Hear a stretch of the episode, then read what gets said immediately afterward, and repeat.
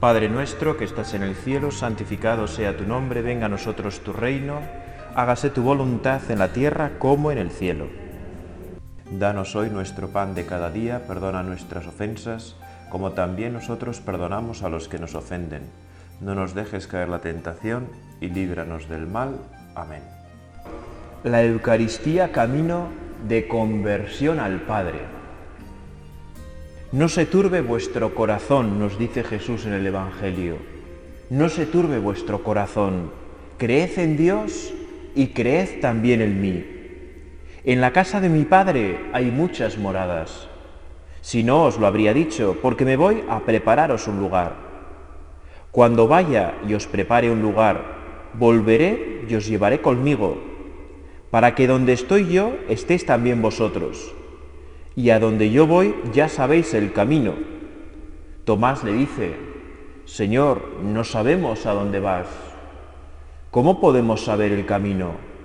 Jesús le responde, yo soy el camino y la verdad y la vida. Nadie va al Padre sino por mí. Jesús con qué fuerza nos dice en el Evangelio que es el camino, la verdad y la vida. Siguiendo los versos conocidos, ¿verdad?, de Machado, podemos decir hoy con fe, al contemplar la Eucaristía, caminante no hay camino, se hace camino al andar. Caminante no hay camino, se hace camino al andar. Él es el camino, Jesús es el camino. Nosotros los caminantes, mejor aún, los peregrinos, que tenemos que recorrerlo, que tenemos que hacer camino al andar, un paso y luego otro y luego otro y luego otro, sin prisa pero sin pausa, como se suele decir, sin cansarnos, sin dejar espacio al cansancio que tantas veces nos puede desalentar en el camino de la vida y cejar en nuestro empeño de seguir adelante. El camino comenzado una vez y tantas veces en realidad recomenzado. En el camino de la fe tantas cosas nos pueden desalentar, ¿verdad? Tantos que han abandonado el camino, tantos que han dejado de seguir al Señor. Bueno, y eso nos puede desalentar. Si uno escucha la tele, si uno escucha la radio, pues salvo que escuche Radio María, ¿verdad? Pues poco le alienta a seguir el camino de Cristo. Es así. Todos tenemos en nuestras familias, en nuestras amistades, en nuestro entorno, personas que han abandonado el camino por muchísimas causas diversas. Dudas, miedos, influencia de otros, la comodidad, una libertad malentendida, ¿verdad? Dejar de servir a los demás para servirse a sí mismos. Nosotros, ¿por qué perseveramos? Es un misterio. La perseverancia en un cristiano es un misterio. La razón más importante no podemos perderla de vista, es que Dios nos empuja por caminos misteriosos que solo Él conoce y que nos ayuda a responder con decisión. Pero sin Dios no podríamos avanzar en este camino, no podríamos seguir nuestra peregrinación, no nos podemos poner la medallita de la perseverancia. Ah, es que yo sí, porque yo, claro, caeremos enseguida. En nuestro peregrinar terreno no estamos solos. Acercándose a ellos, Jesús les dijo, se me ha dado todo poder en el cielo y en la tierra. Id pues y haced discípulos a todos los pueblos, bautizándolos en el nombre del Padre y del Hijo y del Espíritu Santo, enseñándoles a guardar todo lo que os he mandado. Y sabed que yo estoy con vosotros todos los días hasta el final de los tiempos. En nuestro peregrinar nunca estamos solos. Jesucristo siempre nos acompaña. Yo estaré con vosotros todos los días hasta el final de los tiempos. Pero no es un peregrinar fácil. No es un peregrinar fácil. Poneos en camino, dice Jesús en el Evangelio según San Lucas. Poneos en camino. Mirad que os envío como corderos en medio de lobos. Jesús quiere que tú y yo nos pongamos en camino, peregrinemos, avancemos. Pero no nos lleva a engaño. El peregrinar no es fácil. Tiene sus dificultades. Como corderos en medio de lobos. Del Evangelio deducimos tres o cosas bien claras, que es importante que las tengamos claras. Jesús quiere que tú y yo nos pongamos en camino. Por lo tanto, nuestro caminar, nuestro peregrinar es una respuesta a una llamada de Dios, no es iniciativa nuestra. Es un peregrinar, como digo, que no está exento de peligros, de tentaciones, de dificultades, de tropiezos, de caídas, de levantadas. Y Él nos acompaña en nuestras dificultades. Jesús no nos ha dicho, tranquilo, tranquila, no te preocupes que no vas a tener dificultad. No, el Señor nos dice, vas a tener dificultad, pero tranquilo porque yo voy a estar contigo en tus dificultades. Te voy a apoyar en tus dificultades. Voy a estar ahí confía, abandónate, tenme presente. ¿Dónde encontramos a Jesús en el camino de nuestra vida? ¿Dónde encontramos de Él la fuerza que necesitamos para continuar el camino de la vida con fuerza y energía, sin miedo a las dificultades? O incluso mejor, avanzando incluso con miedo, avanzando incluso con miedo en algunas circunstancias. Es verdad que Jesús a veces nos quita el miedo, otras veces no. Y avanzamos con miedo, pero avanzamos. ¿Dónde encontramos esa fortaleza de Cristo? Mientras comían, Jesús tomó pan y después de pronunciar la bendición lo partió, lo dio a los discípulos y les dijo, tomad, comed, esto es mi cuerpo. Después tomó el cáliz, pronunció la acción de gracias y dijo, bebed todos, porque esta es mi sangre de la alianza, que es derramada por muchos para el perdón de los pecados. Y os digo que desde ahora ya no beberé del fruto de la vid hasta el día que beba con vosotros el vino nuevo en el reino de mi Padre. La celebración de la Eucaristía, cada vez que nos reunimos para la Santa Misa, es la renovación del sacrificio incruento de Jesucristo en la cruz por nosotros.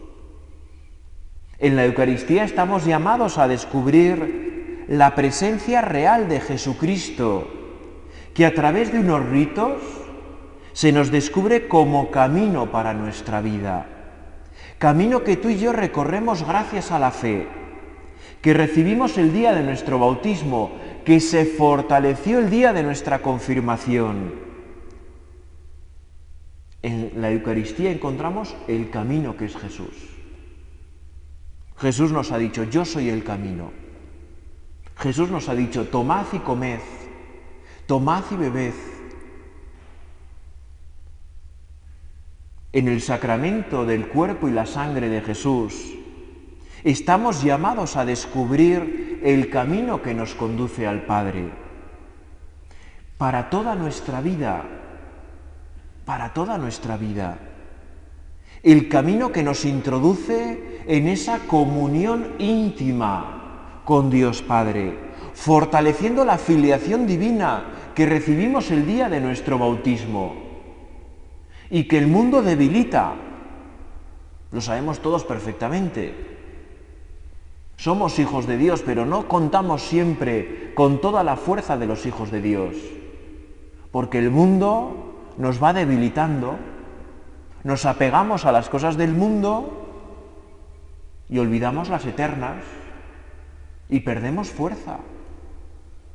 Y perdemos fuerza, mucha fuerza, por vamos perdiendo por el camino.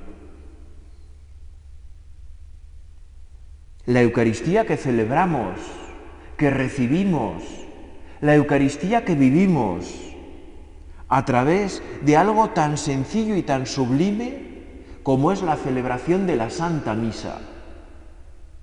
Es Cristo entregado por nosotros. Cristo camino, verdad y vida que se entrega por nosotros.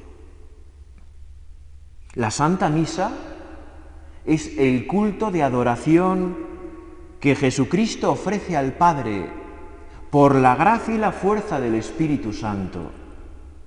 En cada misa estamos llamados a vivir de tal manera la unión que comenzó en nosotros en el bautismo y que nos llena de vida y de fuerza, que nos permite vivir de otra manera. La Eucaristía, lo sabemos bien, cuando la tomamos en serio, nos permite peregrinar de otra manera, con una fortaleza distinta, con una mayor paciencia, de modo que todo en nosotros sea para Dios Padre, como Jesús en comunión con Él. Toda la celebración de la Eucaristía es el camino que nos conduce al Padre, de forma directa, inmediata, más aún cuando comulgamos. Hacemos camino al andar. Jesús camino entra en nosotros, nos hace camino, nos encamina y nos lleva al Padre, nos une íntimamente al Padre, que en Jesús por el Espíritu Santo nos está amando con locura. Esa ternura de la que nos hablaba la misa de hoy. Y lo hace de una manera indescriptible. Qué difícil es describir las sensaciones que podemos tener en la celebración de la Santa Misa, en la comunión. Qué difícil expresar lo que sentimos con tanta profundidad. No es extraño que cuando los profetas del Antiguo Testamento anunciaban lo que Dios tenía pensado para nosotros, lo hacen a través del matrimonio. Es curioso la unión que mejor expresa lo que Dios Padre quiere con cada uno de nosotros es el matrimonio, el lecho conyugal. Esa intimidad grande de los esposos en la cama es la que Dios Padre quiere con cada uno de nosotros a través de Jesucristo, por la gracia del Espíritu Santo. La conversión cristiana es regresar al Padre, volver a mirar al Padre con confianza. Tantas veces tú y yo miramos a Dios Padre con cierta desconfianza. ¿Qué querrá de mí? ¿Qué me pedirá? ¿Cómo me va a juzgar?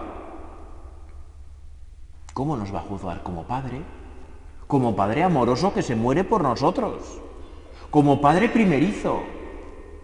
¿Cómo mira un Padre primerizo a su criatura. Así nos mira Dios a cada uno de nosotros. Al recibir al Señor, a Jesús, en su cuerpo, en su sangre, en su alma, en su divinidad, avanzamos en ese camino de una manera increíble. Cuando recibimos el cuerpo de Cristo en la comunión, no es simplemente que Dios entre en nosotros, lo cual es ya una barbaridad. Es que en ese momento nosotros estamos entrando en Dios. Es increíble, es impresionante. Estamos entrando en Dios, el cielo en la tierra, a través de la comunión sacramental. Ah, por eso no perdamos de vista la misa es hacia Dios Padre.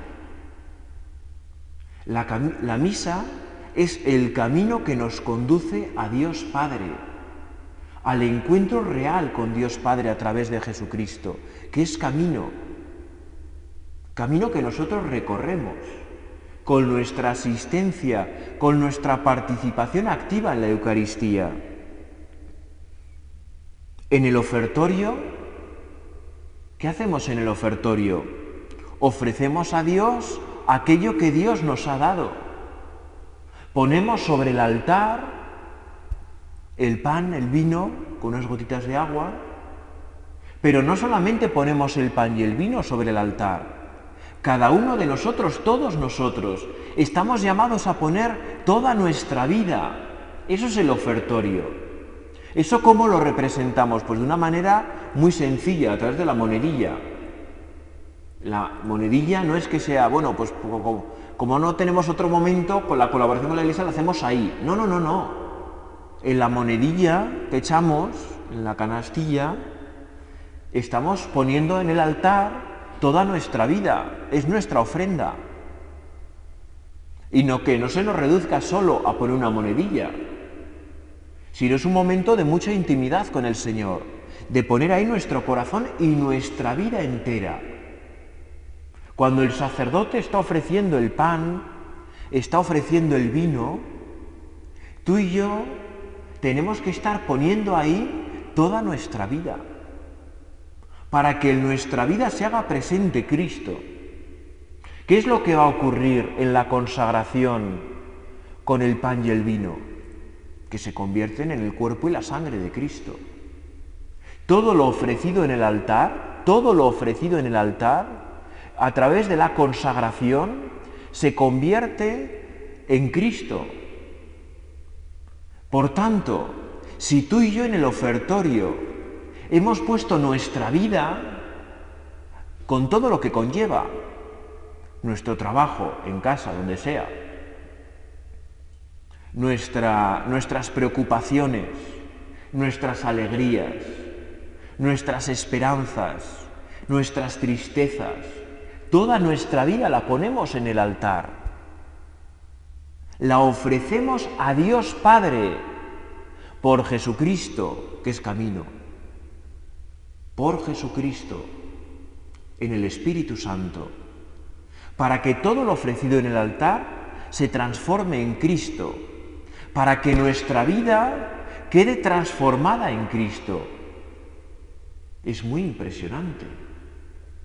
Por eso la misa es un camino que recorremos, que nos conduce al Padre.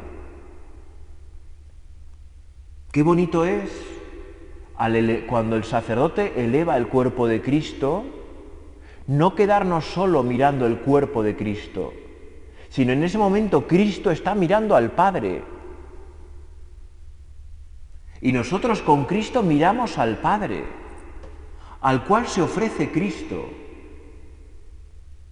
Y en esa oblea de pan está toda nuestra vida entregada. Toda nuestra vida, en ese momento toda nuestra vida se está ofreciendo al Padre, que todo lo ha creado, que todo lo puede, que todo lo hace. Y por eso todo queda transformado por la fuerza del Espíritu Santo. Al final de la plegaria eucarística, dice el sacerdote, por Cristo cogiendo el cuerpo y la sangre de Cristo, y elevándolo de nuevo a Dios Padre.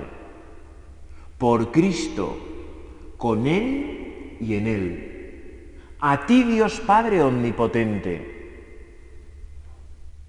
En la unidad del Espíritu Santo, por los siglos de los siglos, y todo el pueblo contesta, amén, con mucha fuerza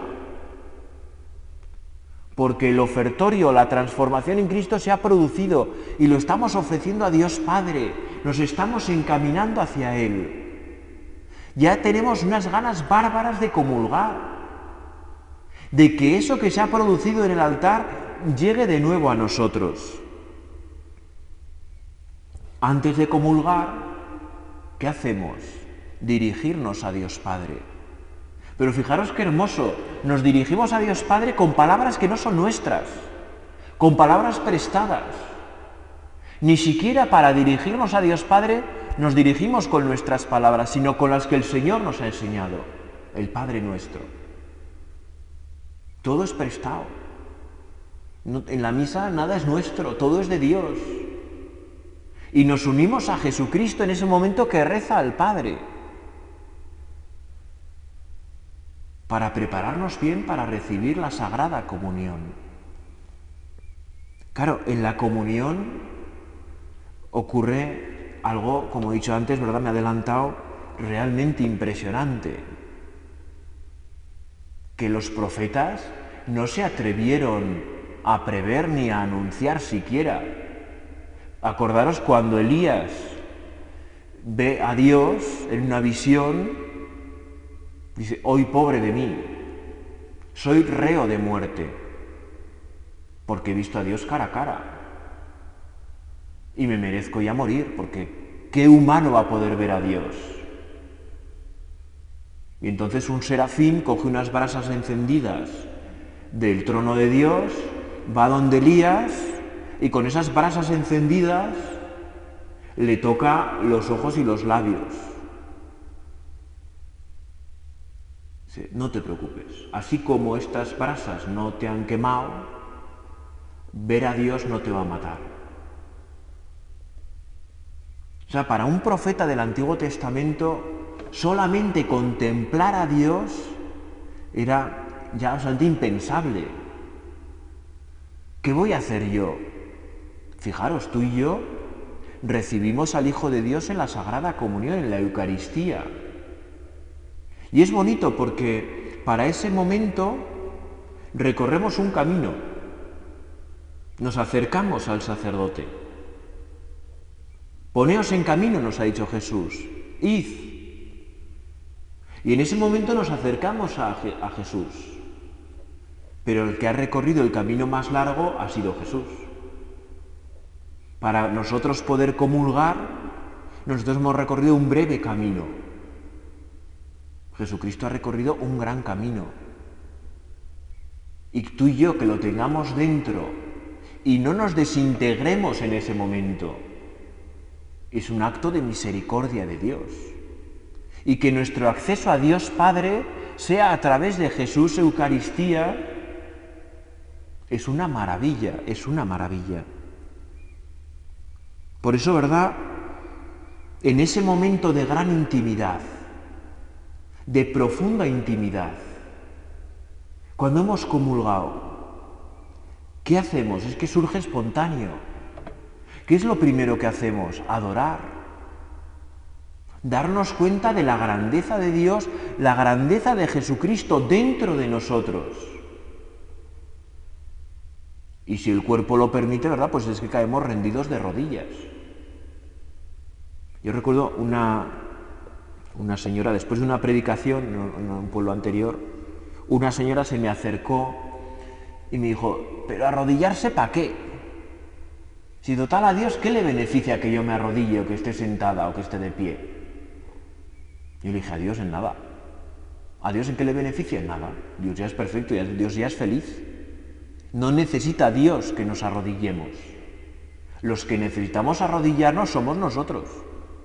El que sale beneficiado cuando se arrodilla es el que se arrodilla.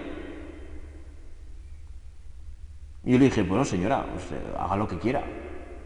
Pruebe, pruebe, pruebe a rezar de rodillas delante de la exposición del Santísimo, después de comulgar, pruebe. Siempre puede dejar, recuerdo que no dejó, que cada vez se ponía más de rodillas. con el tiempo me dijo, oiga, que rezar de rodillas ayuda. Nunca lo había pensado. Claro, la beneficia soy yo, como para no dejar de rezar de rodillas ahora, que lo he descubierto.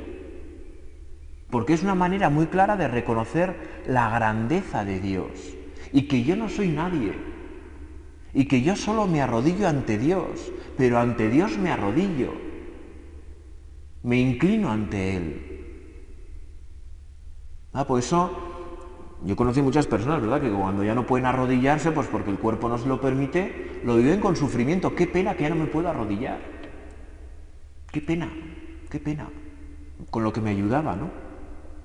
Bueno, pues cuando comulgamos lo primero que surge es la adoración. Qué grande eres y qué pequeño soy yo. Inmediatamente, cuando logras salir de esa adoración, que puede ser prolongada, surge la acción de gracias. Señor, gracias. Gracias por venir a mí, que no lo merezco. Como decimos justo antes de comulgar, Señor, no soy digno de que entres en mi casa, pero una palabra tuya bastará para sanarme. Es que de verdad no somos dignos. Es que nos tenemos que creer que no somos dignos de recibir al Señor, pero no por el pecado, no, no, por nuestra condición humana. Solo porque tú permites que yo comulgue soy digno, porque tú lo dices. ¿Cómo te voy a recibir? Pues es una locura. Y es que la vida cristiana es una locura de amor de Dios por nosotros. Gracias, Señor. Gracias porque puedo comulgar. Gracias porque me he podido preparar para este momento tan grande, tan importante en mi vida. Gracias. Gracias porque estás en mí y yo estoy en ti. Gracias. Cuando vamos terminando la acción de gracias, ¿qué surge del corazón?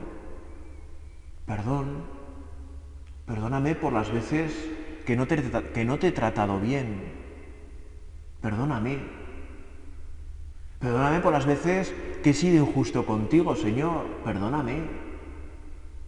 Perdóname porque en mi vida, al ver la grandeza que tú eres, Señor, descubro mi pequeñez y descubro mi pecado y descubro mi indignidad. Señor, perdóname. Y es natural pedir perdón cuando uno comulga, porque se da cuenta de su indignidad. Perdóname, Señor. Y uno recuerda, ¿no? Porque hay pecados que uno recuerda con más fuerza que Señor, perdóname por las veces que te he ofendido. Perdóname. Aunque estemos en gracia, perdóname. Y cuando uno logra mirar ya para adelante, ¿verdad? Y ve a los hermanos, dice, hay tantas que no te conocen, tantos que no disfrutan contigo, Señor. Qué pena, qué pena. Ayúdales. Intercedemos por los demás. ¿Qué mejor momento para pedir por los demás que cuando tenemos a Jesús dentro? Que cuando nosotros estamos en Dios, Señor, ayuda a tantos que todavía no te conocen, que todavía no te disfrutan, que todavía no gozan contigo, que no han descubierto el valor de la Santa Misa en su vida. Ayúdales. Y podemos recorrer personas que conocemos, ¿verdad? Probablemente familiares, vecinos, amigos, Ayúdales, que descubran esto tan grande que tú me has descubierto a mí. Ayúdales. Como ya os he dicho, pienso alguna vez, San Juan Pablo II hablaba de María como mujer eucarística. Yo recuerdo hace unos años, volviendo de una peregrinación en Fátima, paramos, pues la verdad es que no me acuerdo en qué pueblo, que tenía un monasterio muy bonito, y vi un cuadro que me fascinó, que no había visto nunca esa representación. San Juan, San Juan Evangelista, apóstol, dando de comulgar a la Virgen María. Y pensé, anda, claro, es que la Virgen María comulgaba de los apóstoles. Ella que había tenido en su seno al Hijo de Dios, que se había hecho hombre a través de ella, Luego recibía la comunión de los apóstoles. ¿Cómo temblarían las manos de los apóstoles al dar de comulgar a la Virgen María? Diciendo, pero, pero, ¿qué locura es esta? ¿no? O sea, ¿cómo, ¿cómo puede ser que yo que soy un pecador le estoy dando de comulgar a la Inmaculada? ¿Cómo puede ser esto? Temblarían, estoy seguro. Bueno, pues le podemos decir tantas veces, ¿verdad?, a lo largo del día, a María, a Santa María de los Arcos, yo quisiera, Señor, recibiros con aquella pureza, humildad, devoción, con que te recibía en la comunión tu madre.